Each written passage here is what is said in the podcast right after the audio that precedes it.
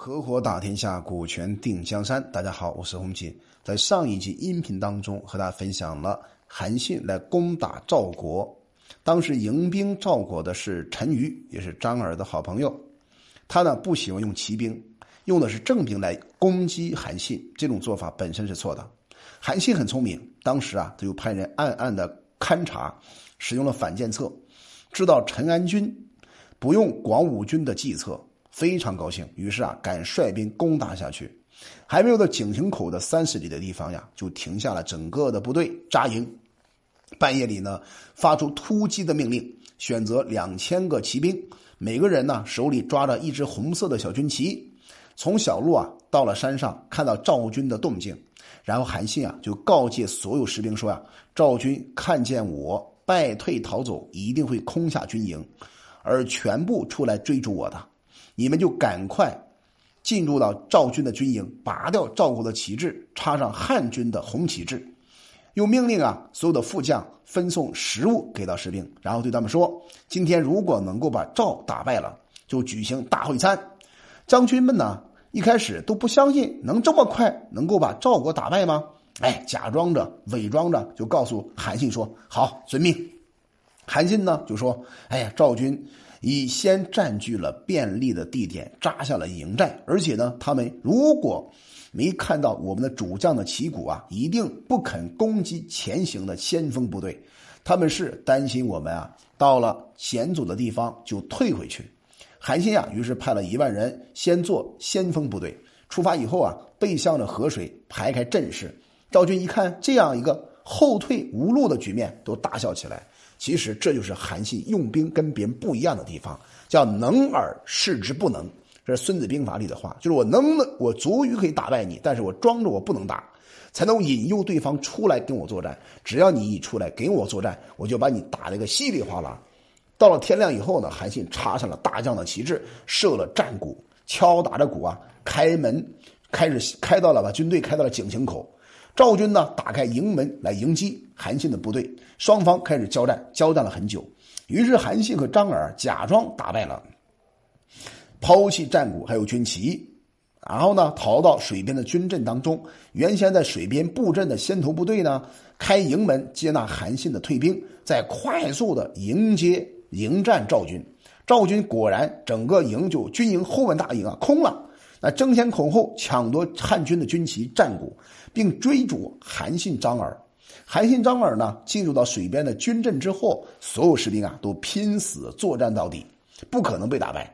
而韩信啊，原先所派出的两千个这个轻便骑兵一起到达赵云已空下的军营去追逐战利品的时候呀，就冲入到赵军的军营，把赵军的军旗全部拔掉，而插上了汉军两千支赤色的，就是红色的旗帜。当时啊，赵军因为捉不到韩信这些人呢，想要回到营寨，但整个营寨上都变成了汉军赤色的旗子、红色的旗子。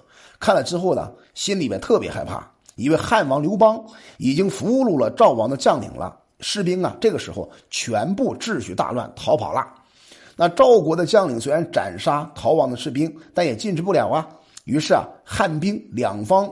从两侧开始夹攻，大败赵军，在敌水旁边斩杀了陈安军，陈这个陈馀捉住了赵王歇。从中我们看出来了，那韩信的这种做法，就是我先用一股轻兵来引诱你出动。当你出动的时候呀，你背后的军营一定是空的。只要我把我的轻兵引出来以后，我把我的骑兵放进去，直接把你的旗换掉了。这能而是不不示之不能的最佳的应用方法。最后，你一相信，你整个兵心就涣散了，我就可以把你打败。所以当时啊，这个井陉之战也被毛主席所赞扬，是以少胜多、以弱胜强的经典战例。这是韩信很能征善战的关键一笔呀。那很多将领们呢，就把他的首级、俘虏啊呈现给韩信，就恭贺韩信。完毕之后呢，就顺便问一下韩信，说兵书上说呀，右边要背着山地丘陵。左边呢，里面对着水泽，而现在将军却命令我们啊，背反向着，背着河水排开阵势。这就是说，打败了赵军就会吃饭。我们几位当时心中很不服气啊，但最后啊，竟然胜利了。这到底什么战术呢？那韩信啊，一看大家这么问他，就告诉所有的将军，给他们做了一个现场啊培训课，就说这种战术啊，在兵法当中只是诸位没有察觉罢了。兵法不是这样说的吗？士兵一陷入死地，或者被置在死亡之地，他们才会奋死作战，才有机会得到生存呐。换句话来讲，就是置之死地而后生。好像今天疫情，很多中小企业面对共重大冲击，但是正因为这种置之死地的状态，你要想方设法后生嘛。其实韩信战法就这么个战法，而且我韩信呢，没有没有能够啊得到平素受我的训练，随我派遣的将士，这就是一般人所说的驱赶老百姓而作战。在这种情势下呢，不能不设法把士兵安置在死亡之地，使他们各自为生存而力战到底啊。如果安置士兵可以在逃跑的地方呀，他们一定会怕死而逃走的，怎么可能还能够让他们作战呢？诸将听了之后非常佩服韩信，说啊，真好，这都不是我们做得到的呀。所以韩信点兵多多益善，就从这儿开始的。韩信呢，就以千金招募可以生擒广武军李左车的人。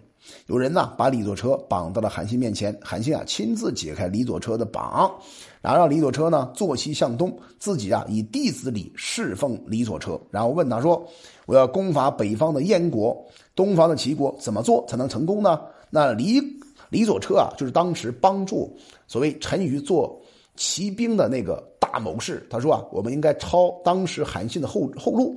可是啊，陈馀没有听他的这个话，于是，在井陉之战当中遭遇失败呀。现在李左车竟然被韩信所单膝跪下来拜服人家，你看这有一种态度，一种姿态嘛。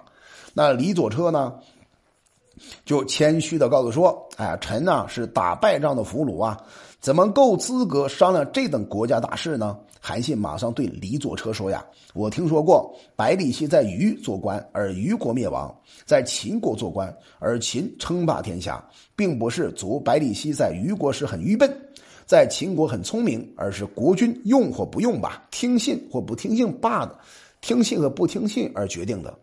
如果让成安君真的听您的计策呀，像我韩信这样的庸才已经被您生擒了，但因为成安君。”不能用您的计策，我韩信才有机会来侍候您。现在我很诚心的让您啊为我设谋，希望您不要推辞。你看，韩信不仅用兵很厉害，而且情商非常高，不仅单膝跪下，而且说话的时候呢一口一个您，一口一个您，非常尊重对方。那广武军李左车就说呀：“现在将军渡过西河，俘虏了魏王，生擒了夏月。”向东啊，攻下了井陉，一天不到就打败了二十万赵军，杀死了成安军，名声满四海，声威震天下，使得敌方的农夫们呢都放下了农具，停止了耕战，恐惧的只顾眼前穿好吃好，侧着耳朵等待您出兵的消息啊！这些都是您现在的优势，可是您的部族已经劳累疲倦，难以再作战了。现在你要想带领这些疲倦困乏的兵员安顿在。燕国坚固的城下要和燕人交战，燕人坚守不出，您要主动出击，却又攻不下来，长久下去啊，军情被敌人发现，形势就趋下风啦。而且日子一久啊，粮食就会用尽，既不能让燕国屈服，齐国必然在国境抗拒着您，加强他们的武力和您对抗，这样子呢，和燕国、齐国相互僵持，久攻不下，那么刘邦、项羽胜负的比重就不分明了。这样说的话，这就是您的短板呀。善于用兵的人呢，不会以自己的短板攻击别人的长处的，而是以自己的长处来打击敌人的短板。韩信听完之后，果然很羡慕，很佩服李左车的这番分析。那我们感觉啊，看完这个李左车整个战略分析，也非常非常有道理，入木三分。韩信马上说：“那我应该怎么做呢？”关公金告诉他：“哎，现在为您打算，最好还是解下武装，休养兵众。”安抚照顾的老百姓，那么百里之内的老百姓啊，每天都会送牛送酒来犒赏你的将士，然后向北方燕国的道路进军。接着呢，派遣能言善辩的人呐，把一封信送过去，把您军队的长处显示给燕国看。燕国一定不敢不顺从您。燕国一旦顺从了您之后啊，在向东移兵到齐国，这时候呢，齐国纵有再聪明的谋士啊，也不晓得要怎样为齐国献计了。这样做的话呢，那么统一天下的大事就可图谋。用兵的方法当中，本来有这种先声夺人、虚张声势，然后才以实际武力攻击的谋略。我说的正是这种做法呀。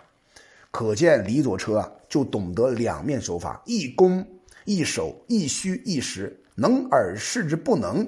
这种做做法被李左车分析的入木三分。当时韩信听完之后就说：“好办法。”就接受了李左车的计策，就派遣使者呢出使到燕国。燕国听了使臣的话呢，全部投降，不战而屈人之兵啊。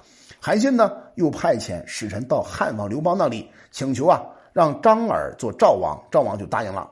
那秦楚王呢好几次啊派骑兵渡河来攻打赵国，为了救赵国呢，韩信还有张耳啊也就往来赵地，趁机啊勘定赵国的城邑，然后派兵去见汉王刘邦。可见啊。当时的韩信在作战当中，不能不仅赢得了井陉之战，而且赢得了井陉大谋士李左车的忠实相信，这就是真正的高人呐！所以我们在今天的商业当中要做事成功的话，首先要懂得擒贼先擒王，擒到王之后，还要给对方百分百的尊重，这才是真正的高手。好了，我们今天就分享到这里吧。我叫洪锦，专注股权合伙制，以关。有关股权问题，加微信四幺幺六二六二三五。